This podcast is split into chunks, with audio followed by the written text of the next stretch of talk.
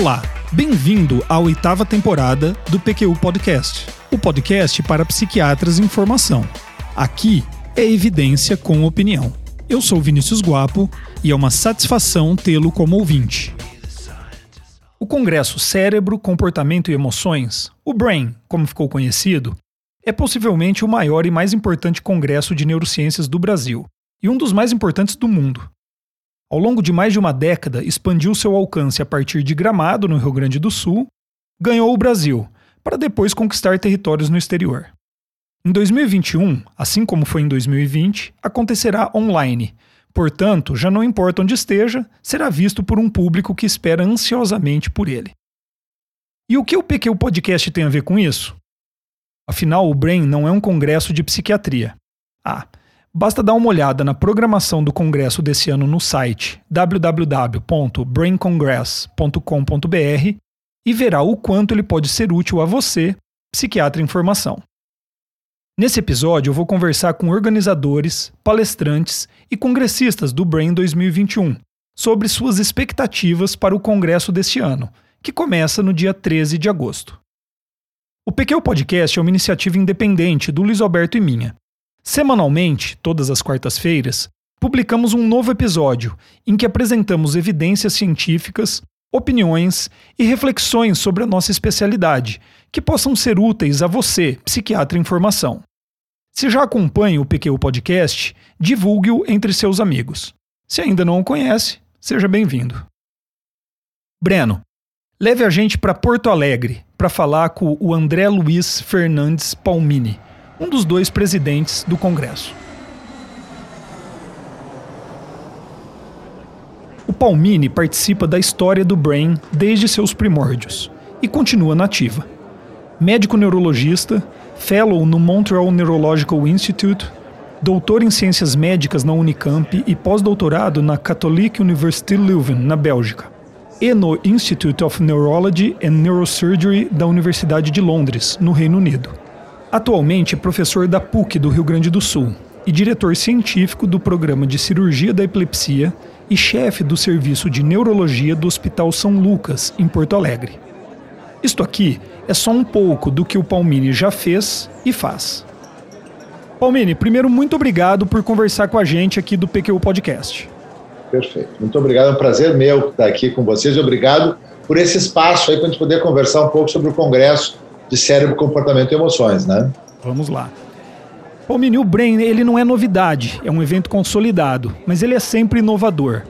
Quais as ideias e o conceito por trás do evento desse ano?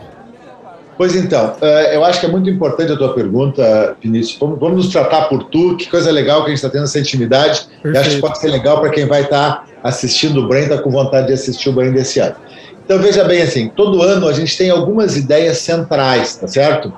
E, e em cima delas a gente desenvolve assim alguns temas que a gente chama de uma sala que é uma sala brain, tá certo? Hum. Essa sala depois tem uma série de ramificações em volta, com áreas um pouco mais específicas, como sabe, da neurologia, da psiquiatria, da psicologia, da psicogeriatria, mas tem uma sala central que tem alguns temas que são, digamos, a essência do brain, né? E esse ano, como não poderia deixar de ser, a gente vai interfacear, né, se me permitir esse termo, aspectos da neurobiologia do cotidiano com as coisas em volta de nós, né? Que, que marcaram esse último ano. E basicamente as questões da pandemia. Mas o que da pandemia, tá certo? Uh, talvez dois ou três temas que são interessantes de comentar com vocês aqui. Então, o tema central são temas centrais. Então, alguns temas centrais. Um deles, cérebro e incerteza. Nunca a gente passou um período tão significativamente longo em que a gente viveu incertezas em vários níveis sobre o futuro de cada um. Então, cada um teve as suas incertezas e a população como um todo, a comunidade como um todo, vivenciou incertezas. Então, como é que o cérebro lida com essa saída da zona de conforto representada pela incerteza? É um dos temas que a gente vai explorar no nosso congresso, tá certo? Muito legal. Um outro tema interessante é que a gente, uh, digamos assim, está uh, passando por um período que eu acho que vem de mãos dadas com todas as questões da pandemia, né? Quer dizer, uh, alguns temas pegaram carona na pandemia e a pandemia pegou carona em alguns temas, eu diria dessa maneira, né? E um desses temas é a questão da polarização de opiniões, tá certo? Então a gente vai trabalhar um pouco esta questão, que é a questão de uh, o que, que no nosso cérebro faz com que a gente, digamos, tenha uma tendência a ter opiniões mais polarizadas. Por que, que uns têm uma tendência maior do que outros a radicalizar suas opiniões e ter tanta dificuldade de mudar de opiniões? E claro que a partir dessa questão neurobiológica, né, Vinícius, a gente vai abrir esse leque para os impactos na sociedade desta forma como o ser humano uh, processa a informação e lá pelas tantas uh, se apega, digamos, a algumas convicções, né? Então isso é um outro tema central que a gente vai ter e vai poder discutir, vai ter assim pessoas muito bacanas que vão trazer distintas visões disso, né? Especialmente no impacto social, um aspecto filosófico sobre a questão e assim por diante. Muito legal, muito legal. Esse tema, particularmente, do, da polarização do pensamento político, Palmini, me chamou muito a atenção a hora que eu andei ali pela, pela programação. É, eu não quero que você dê muitos spoilers, mas qual é essa base neurobiológica? O que, que você já pode falar aqui para o ouvinte, o ouvinte do PQ Podcast é, sobre isso, Palmini? Pois então, uh, Vinícius, veja bem assim, até eu gostaria que a gente pudesse tirar a questão estritamente do viés político muito embora nas apresentações vai entrar, vão entrar alguns estudos justamente feitos a partir de temas políticos, entendeu? Eu gostaria de colocar que a questão da polarização de opiniões, ela não é estritamente uh, lidada com a política. Ela é ligada também ao futebol. Né? Basta tu ver um mesmo lance num clássico, digamos, São Paulo e Palmeiras, ou um Grenal, ou um Fla-Flu, o torcedor do Flamengo vai ver de um jeito e vai brigar em cima daquilo, e do Fluminense vai ver de um outro jeito aquela, aquele mesmo lance, tá certo? O Palmeiras, então, verdade, o Palmeiras não pode torcer para o Grêmio e para o Inter ao mesmo tempo? Não pode, aí que tá. Não, e o pior é que ah, existe uma tendência do nosso cérebro a gente ter uma certa dificuldade de olhar as coisas com isenção. Então, se, era pra, se é para te dar um spoiler, eu vou dar o seguinte spoiler para os teus ouvintes, Vinícius, de que existem aspectos ligados à neurobiologia da identidade, ou seja, a ativação de estruturas que são intimamente relacionadas com aquilo que faz com que cada um de nós se identifique consigo mesmo. As nossas, as nossas impressões digitais mentais, vamos dizer assim, tá certo? Essa identidade, ela, ela é assim, essas estruturas são mais ou menos ativadas conforme as evidências são de acordo ou contrárias àquilo que a gente tem convicção, entendeu? Então, assim, o spoiler é a ativação é muito maior naquilo que, nas evidências que concordam com o que a gente pensa, do que nas evidências que discordam do que a gente pensa. Isso nos tira um pouco, ou tem uma tendência a tirar um pouco a nossa isenção. É, isso é uma coisa que vem no nosso cérebro. E talvez a gente tenha que começar a aprender com a neurociência para lá atrás, na educação de crianças, educar os cérebros a serem menos, digamos assim, polarizados nesse sentido. Se é que eu consegui ser claro nesse foi, mini Foi muito aqui, claro tá? como você costuma ser, viu, Palmini? Foi muito legal, eu entendi perfeitamente. Nossos ouvintes vão entender também. O Palmini, em 2020 o evento já foi realizado todo online. Isso, Isso. vai se repetir em 2021. Como que tem sido esse desafio, hein? Cara, é um desafio importante, né? Porque ele, ele aumenta, digamos. Quer dizer, eu diria assim, ó, ele é um desafio primeiro, porque é muito mais fácil tu manter a atenção uh, presencialmente das pessoas do que à distância, tá certo? É muito mais fácil estar ao vivo e estar interagindo olho no olho do que numa situação que é virtual. Então, isso aumentou muito a responsabilidade de toda a comissão científica de ser muito cuidadosa na escolha dos temas e dos palestrantes para que realmente vala a pena a pessoa ficar e assistir o Brain virtual. A gente sempre tem tido esse cuidado com o Brain como um todo, tá certo? Ou seja, desde o início do cérebro, compreendendo emoções, a gente tenta trazer temas que sejam atrativos e palestrantes que falem de uma maneira atrativa e com uma, uma, uma essência multidisciplinar, né? que não fique numa essência de uma outra área específica. Mas quando é virtual, quando é à distância, é mais importante ainda isso. Então, assim, o que eu estou tranquilo, viu, Vinícius, é que a gente trabalhou muito pesado na uh, montagem de um programa em diversas áreas que o cérebro vai estar envolvido, não só nessa área dessa interface com a neurobiologia do cotidiano, mas também área de doenças degenerativas. Né? Nós estamos com um, um fármaco novo para Alzheimer aí, que está trazendo uma polêmica grande que vai ser discutida, tá certo? Das questões relacionadas a aspectos ligados a, a, a ao tema da psiquiatria infantil e tudo, da psiquiatria e psicologia infantil e tudo que tem envolvido né, nesse ano da pandemia, a questão da educação à distância, a questão do tempo maior que essas crianças acabaram inevitavelmente dedicando para devices eletrônicos, entendeu? Então, esses são temas que a gente escolheu a dedo pessoas de alto gabarito e que vão poder comunicar muito bem esta questão. Né, eu, tô, eu tenho visto, assim, né, eu tenho, digamos, usado a minha prerrogativa de presidente ou de co-presidente junto com o André Brunoni para poder assim, ter acesso a algum material que já foi gravado e eu estou assim muito orgulhoso assim da, da parceria, digamos assim, de vários colegas que realmente se empenharam para fazer aulas super bacanas sobre temas como esse. Quer dizer, eu vou querer assistir com detalhe e discutir depois sobre educação e, uh, e, uh, e, tele, e teleeducação, educação uh, e, e, e, plataformas digitais, entendeu? Legal. E tem gente que faz, falando coisa muito bacana nisso. Então, eu estou até falando assim com uma maneira meio entusiasta, porque eu me entusiasmei vendo várias aulas ali, quer dizer, de como é que foi essa questão do, do conteúdo, da motivação das crianças e dos adolescentes. Então, tem bastante coisa bacana sobre esse assunto vindo por aí, entendeu? Muito bom o, o, o Palmini, e assim como você está dizendo agora, o Pedro Lima nos disse que desde o início do Brain ele foi idealizado para ser uma experiência. Algo que emocione o participante para que o aprendizado e a retenção das informações sejam potencializadas. Tem alguma sugestão para você dar para os ouvintes aqui do PQU para que façam da participação do Brain uma experiência única? Pois então, uh, Tchê, deixa eu te dizer o seguinte: assim, eu, vou, eu vou usar uma, uma, uma, esse teu espaço para propagandear a abertura do evento e vou usar isso como uma ponte para essa colocação que está me, me, fazendo agora.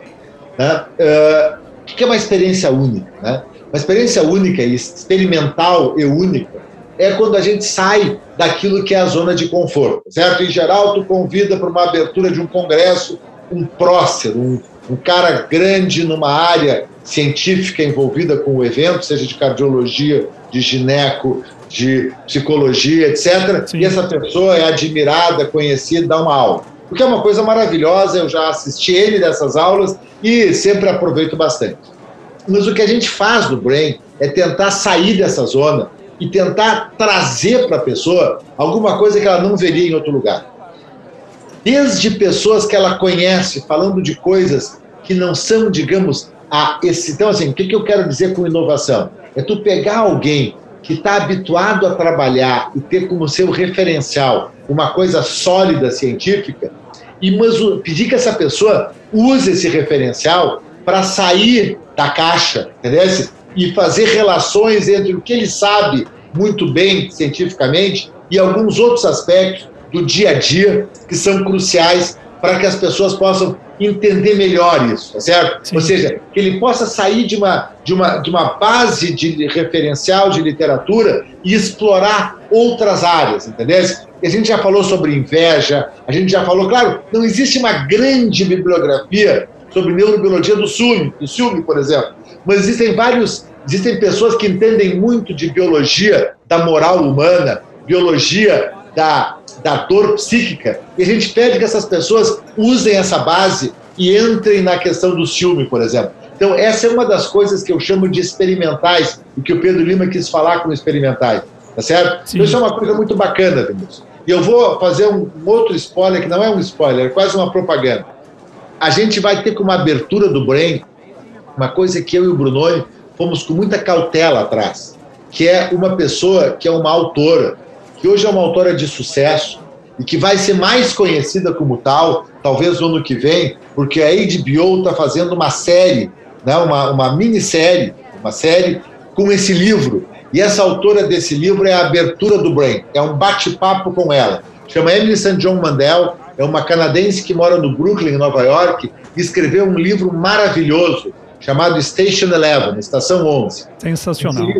Esse livro, não sei se chegasse a ler, mas é um livro em que ela, em 2014, publicou e ela imagina uma pandemia muito pior do que essa, que dizimou o mundo, matou 99% das pessoas, e esse 1% andando pela face da Terra, como é que eles foram vivendo, sendo o apenas 1% que sobraram? Especialmente a criatividade que eles tiveram que ter e que valores eles arraigadamente mantiveram para conseguir recomeçar uma civilização a partir do seu 1% só do, de que restou no mundo. Então a gente vai ter um bate-papo com essa pessoa e eu estou assim muito contente, primeiro, não por mim, cara, porque eu sou um cara que gosta de literatura, mas eu não sou um cara que entendo de literatura, certo? Agora, o Brunoni é um cara que entende. E o Daniel Martins Barros, que escreve no, que, é, é um colega teu psiquiatra, né? Sim. Que escreve no Estadão e que é um grande ávido leitor. Pô, vê esse cara ter a chance de poder dialogar com essa autora que teve essa sacada e que de repente transmitiu de maneira tão bacana que valores realmente os personagens dela mantiveram e que por manterem esses valores os mantiveram né, vivos, quem sabe, e, e, recomeçando uma civilização, pô, vai ser um negócio muito especial. Vai entendeu? ser, vai ser sensacional. Entendeu? Quer dizer, vai dizer assim, o que, que eu vou fazer? Me inscrever num congresso de cérebro, de comportamento, de emoções, e vou assistir uma palestra de literatura. Não, tu vai assistir porque isso aí tem tudo a ver com cérebro, com comportamento e com emoções. E essa interação aí entre pessoas brasileiras, pessoas de fora, no, em, em, temas como esse, que eu acho que dão a, a essência do Brain, entendeu? Eu vou torcer muito, Vinícius, para mais uma vez esse ano a gente ter uma uma concordância grande de, de assistentes que concordem, desculpa o meu pleonasmo, né? que concordem que valeu a pena uh, assistir o Congresso. Perfeito, tenho certeza, sensacional. Estamos indo para o fim, Palmini, da nossa conversa de hoje. Mas é a pergunta mais difícil, na minha opinião. E não vale fugir dela. Qual atividade do Brain que você não perderia por nada nesse ano? Eu não perderia por nada três atividades. Ok, eu deixo você falar três. Uma atividade que é a abertura, que eu acho que vai ser fascinante. Uma atividade sobre a, a análise com seriedade de educação à distância, né, da, do que, que, se viu com a educação à distância, coordenada pelo Vitor Razi, um pessoal que entende muito disso. Legal. E uma atividade de psiquiatria infantil sobre as novas relações. Ou seja, as relações tiveram que sobreviver, as relações interpessoais tiveram que sobreviver na era da pandemia, concorda? Sim. E a partir dali elas tiveram o, o impulso das redes sociais. Mas o, uh, como fazer aquele termo em inglês desentangle, ou seja, uh, desemaranhar, de, desnovelar, como é que é o termo correto? Né? abrir um novelo entre o que teve de bom e o que teve de ruim, e especialmente em relação aos jovens, entendeu? Eu acho que essa atividade, por gente que trabalha bem em psiquiatria infantil, vai ser uma atividade imperdível. Perfeito. Então essas são as três principais. E, e, eu espero que vocês estejam lá na abertura, na atividade que vai falar sobre o impacto da teleeducação com muita seriedade e nessa da, da nova formatação das novas relações a partir dessa pandemia, tá certo? Novas formas de relacionamento. Então, tomara que o pessoal concorde comigo de que vão ser atividades bem bacanas. Legal, estaremos lá. Palmini, muito obrigado novamente e parabéns pelo excelente trabalho, viu? Muito obrigado, Vinícius. Um abraço para o teu pessoal aí que te, que te assiste, que te escuta. E a gente vai estar junto por aí, tá certo? Um forte abraço. Até o Breno. Até Tchau, o gente. E aí, gostando desse esquenta para o Bren 2021? Breno, agora para São Paulo. Vamos conversar com o André Russovski Brunoni.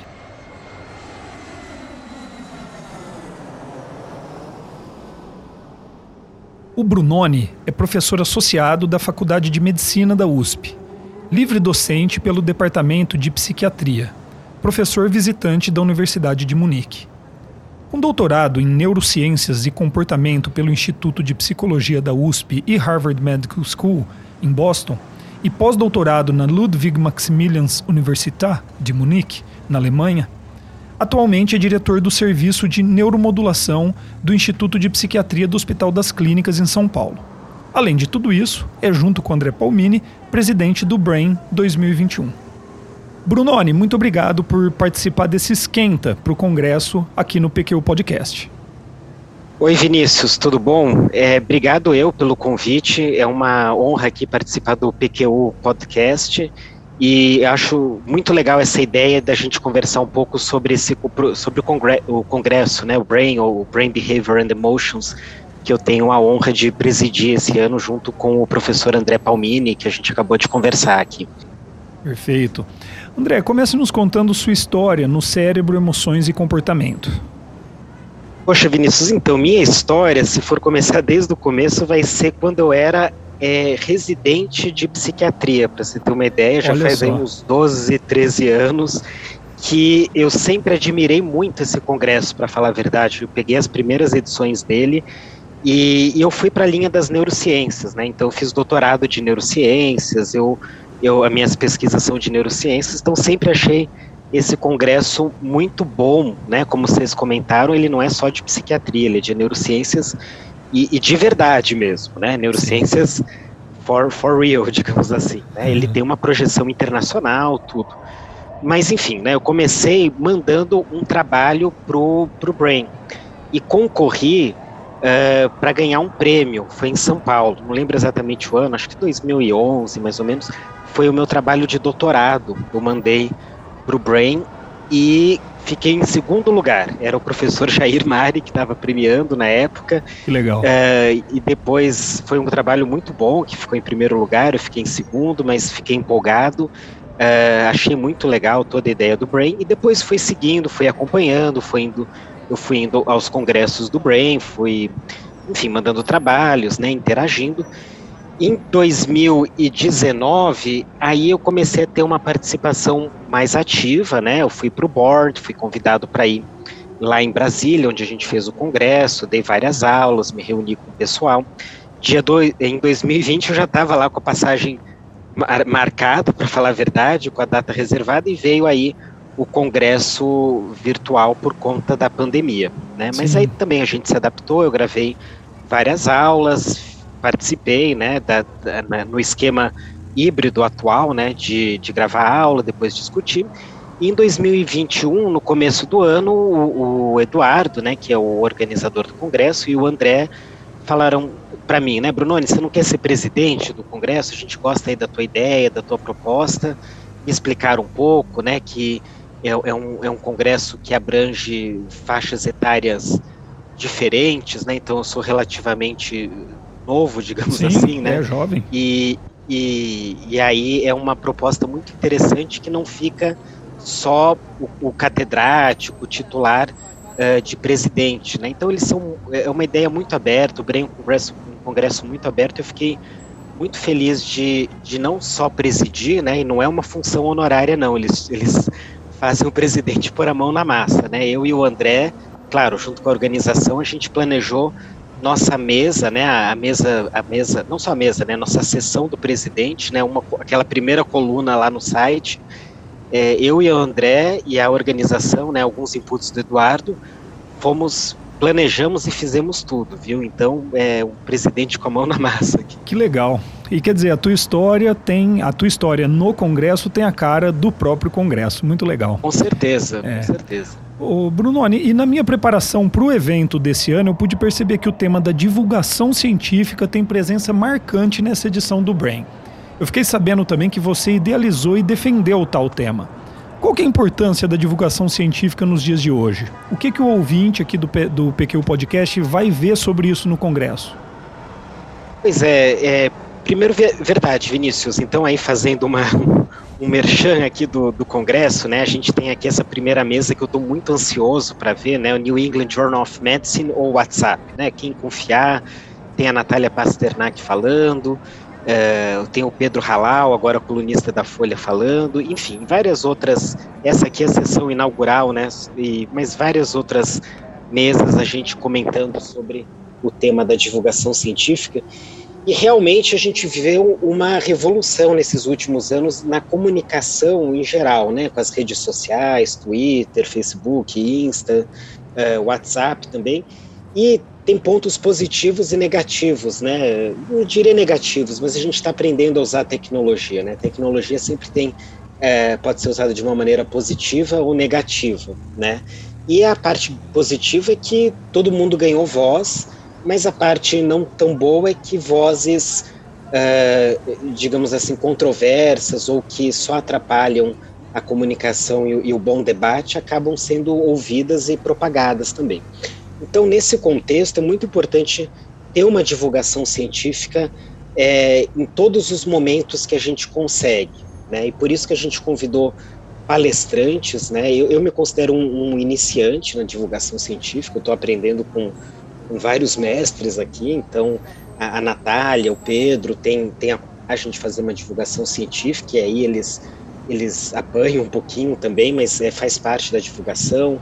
Depois a gente tem o professor Paulo Lotufo, que trabalha lá na, na junto comigo na, na Faculdade de Medicina da USP, ele também Sim. tem sido um grande uh, propagador da divulgação científica, o Paulo Bojo.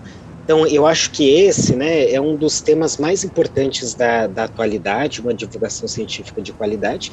E, claro, né, o, o, nem precisa falar que com a pandemia e com as vacinas veio também uma, uma enxurrada de fake news. Né? Aqui na parte da, da psiquiatria, até um título que a gente colocou aqui, né?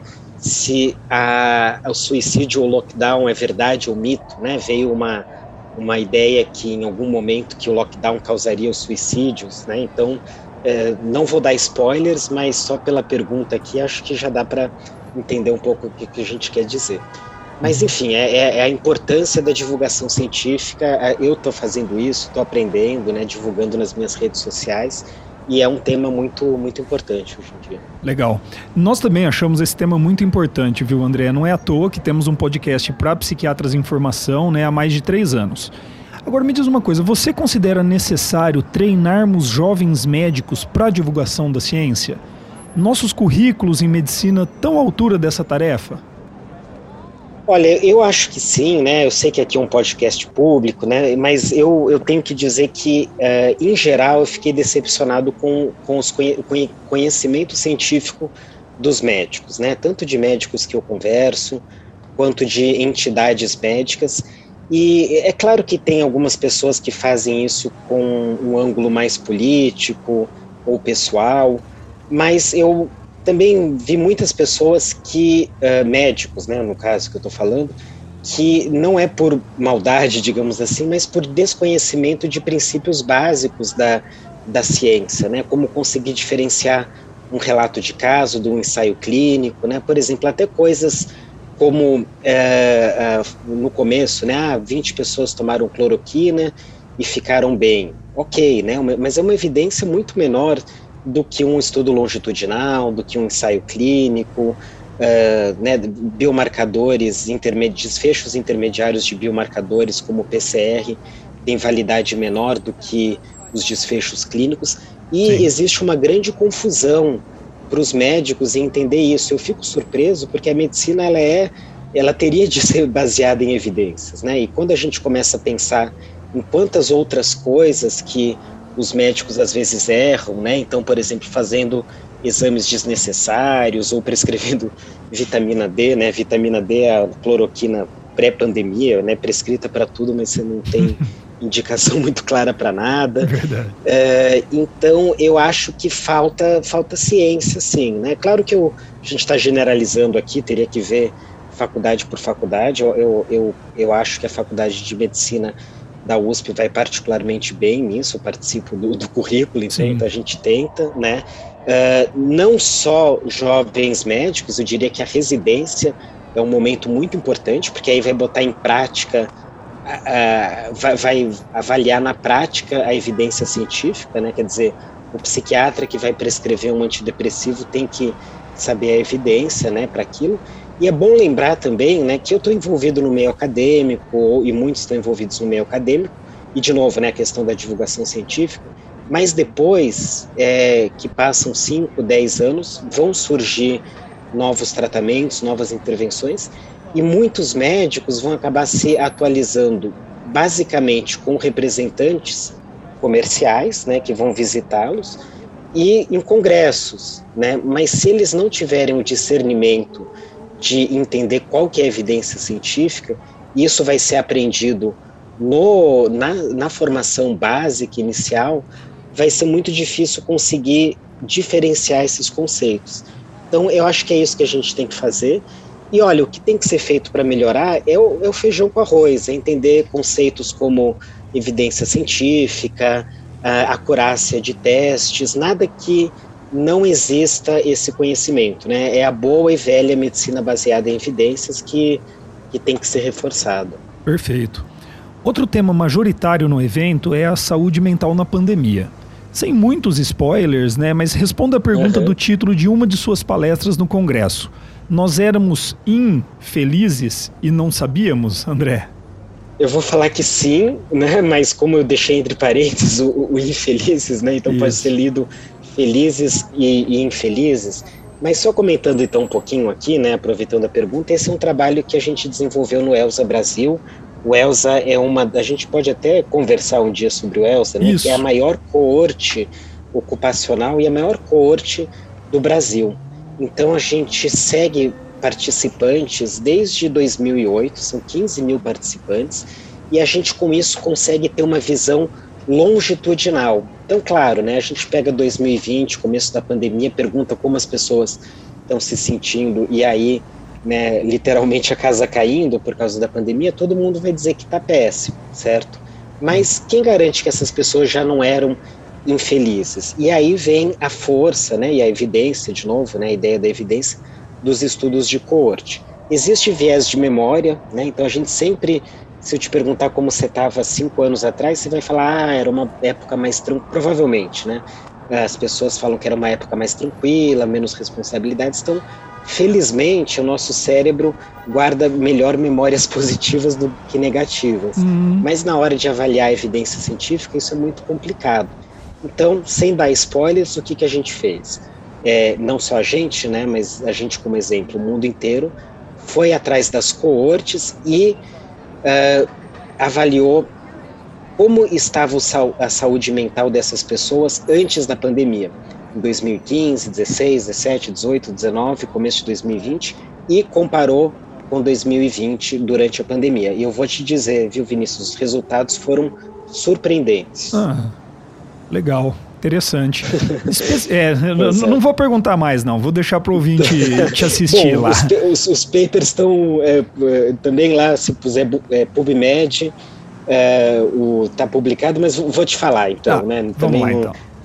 divulgação científica não é suspense, né? Sim. É, na verdade, não alterou, né? Na verdade, ah. os transtornos mentais eram já altos. O Brasil é o país que era líder nas taxas de ansiedade no mundo inteiro. 30% das pessoas antes da pandemia tinham transtornos ansiosos.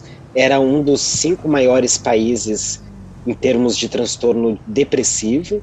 E esses números já eram tão altos que, se houve um aumento, ele não foi estatisticamente significativo. É como se a gente já tivesse um efeito teto.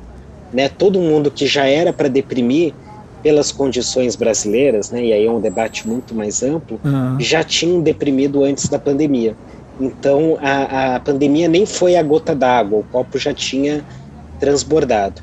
Agora o interessante, Vinícius, é que isso foi observado no mundo inteiro, não só no Brasil, com raras exceções. Então, por exemplo, crianças de fato foram muito afetadas, mas a população adulta, é, particularmente, continuou infeliz, né?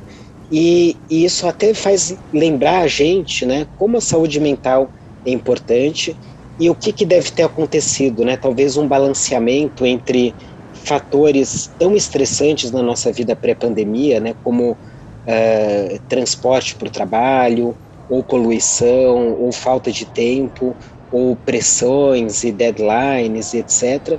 E de repente vem a pandemia e é como se a gente pudesse respirar um pouco mais fundo. E aí eu vou aproveitar para fazer um spoiler também Sim. da nossa sessão de abertura na sexta-feira. É, a gente vai conversar sobre um livro fantástico chamado Estação 11, é, com, cuja autora é Emily Sanchal Mendel, e ela escreveu sobre como seria uma pandemia parecida com a Covid, mas ela escreveu isso em 2014 e ela foi uma, ela quase foi premonitória, né? Uhum. Ela, ela, mas é uma obra fantástica e ela aborda isso também. Né? Então, ela aborda como era a vida das pessoas com conforto, mas com muita pressão antes da pandemia e como que ela ficou depois. Então, eu acho que a pandemia né, também nos trouxe reflexões sobre como nossa saúde mental já não era boa antes da pandemia. Sim. E, por outro lado, pensar como a gente vai fazer um futuro não igual ao que era antes, né, mas melhor do que era antes. Eu acho que esse que é o ponto. Perfeito. André Brunoni, muito obrigado por ter conversado com a gente. Parabéns pelo excelente trabalho à frente do Brain 2021. Eu que agradeço, Vinícius. Está sendo muito corrido, mas muito recompensador. Espero que você participe, que os ouvintes participem e que a gente esteja à altura de oferecer um grande congresso, como sempre tem sido. Parabéns. Sensacional! Falamos com os dois presidentes do Congresso. E agora vamos para Itajaí, em Santa Catarina, falar com quem realmente faz o Brain acontecer. Nós, os congressistas.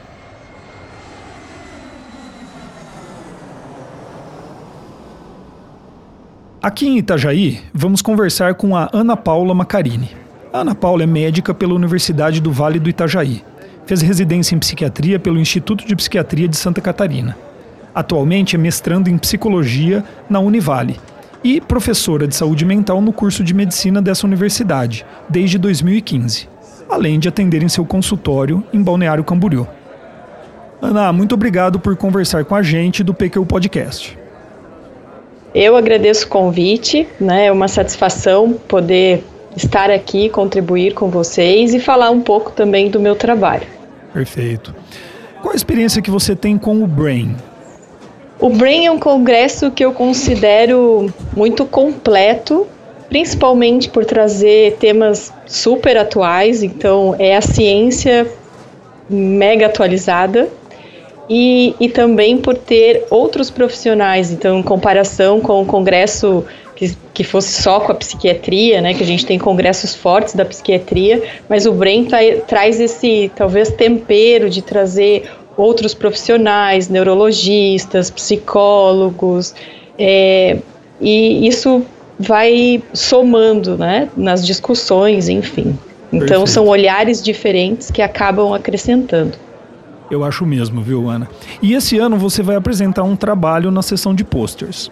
O uso de eletrônicos e a prática de atividade física no contexto da Covid-19 por crianças de 0 a 6 anos. Como que você conduziu essa pesquisa e quais são seus principais achados? Essa pesquisa ela faz parte, é, vamos dizer, da fatia do meu mestrado, é uma fatia da pizza do meu trabalho, né, do o meu grande trabalho, que é, que é intitulado Sensibilizando Pais e Professores sobre a Importância do Brincar. Nesse trabalho, eh, nós desenvolvemos um questionário e dentro desse questionário tinham perguntas, porque primeiramente era antes da pandemia, né, que esse trabalho ia ser desenvolvido, então começamos a fazer em fevereiro, março do ano passado, e aí veio a pandemia e, e nós acrescentamos algumas informações, inclusive é, o, o, a palestra do professor Guilherme Polanzinski também me ajudou a, a, acrescentar algumas perguntas nesse, nesse trabalho. Então, essa parte é um dos objetivos do meu objetivos específicos do meu trabalho, que seria falar sobre o padrão de uso de eletrônicos em crianças de 0 a 6 anos. E antes e pós pandemia pós, no caso, agora é pandemia, a gente não chegou no pós, né? É verdade. Estamos ainda na pandemia.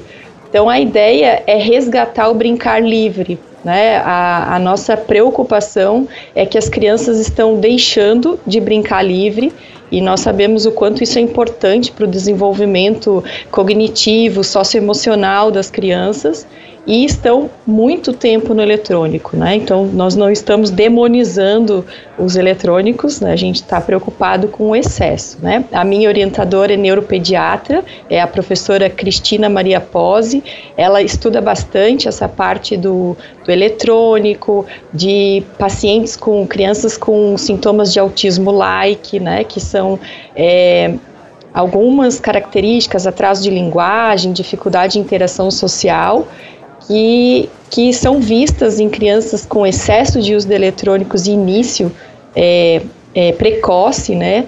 É, crianças que estão expostas a eletrônicos com menos de dois anos de idade. Isso no meu trabalho ficou bastante evidente. 57% da amostra teve contato e fez uso de eletrônicos com menos de dois anos. Nossa. É o contrário do que é preconizado pela OMS, né? Então, é, são dados bastante alarmantes e assustadores. Verdade, Ana. Muito interessante e parabéns pelo trabalho que é, é muito necessário, né? Eu, eu, eu, gosto muito da sessão de posters de congresso, eu, eu acho que é onde a troca de conhecimento é mais intensa, inclusive. Além dessa sua participação, Ana, quais são suas expectativas para o Brain 2021, para esse ano? Olha, é, é difícil uh, falar das expectativas porque fica difícil até de, de acompanhar toda a programação, porque dá vontade de assistir tudo, né? Então, eu quero acompanhar o, a evolução do trabalho do Guilherme Polanzinski, que eu imagino que ele vai trazer resultados da pesquisa que ele estava fazendo ano passado, do comportamento das crianças, da questão de, de uso de eletrônicos, e eu vi que tem uma, uma palestra dele com relação a isso. É, é, tenho bastante interesse também em ver o que, que, tão, o que, que eles estão trazendo de novidade para os aspectos de saúde mental, quais os impactos da pandemia, que não tem como ficar de fora, né? Eu atendo adultos no consultório, então, é, apesar de estudar as crianças agora, mas com a ideia de poder fazer orientação a pais. Então, é, isso, assim, saber o que está acontecendo, o que, que as pesquisas mostram, né? Porque é diferente é, o que vemos no consultório e o que a gente vê no consultório ser confirmado pelas pesquisas. Então, eu acho muito interessante poder ver o que o está acontecendo mesmo de fato. Perfeito, perfeito, Ana. Olha, Ana, eu espero que você aproveite o congresso, que leve novos conhecimentos para os seus alunos, viu? Muito obrigado por ter conversado com a gente. Eu que agradeço o convite e estou ansiosa para o início do congresso. Breno, agora de volta para Ribeirão Preto. E com a conversa com Ana Paula, terminamos nosso esquenta para o cérebro, comportamento e emoções de 2021. Andamos bastante para falar com as pessoas que fazem do Brain um congresso único e especial. Para os que vão assisti-lo, bom proveito. Para os que ainda não se inscreveram, ainda há tempo. Um abraço. Acesse a nossa página no Facebook e siga-nos no Instagram para ficar por dentro de tudo o que acontece no PQU Podcast.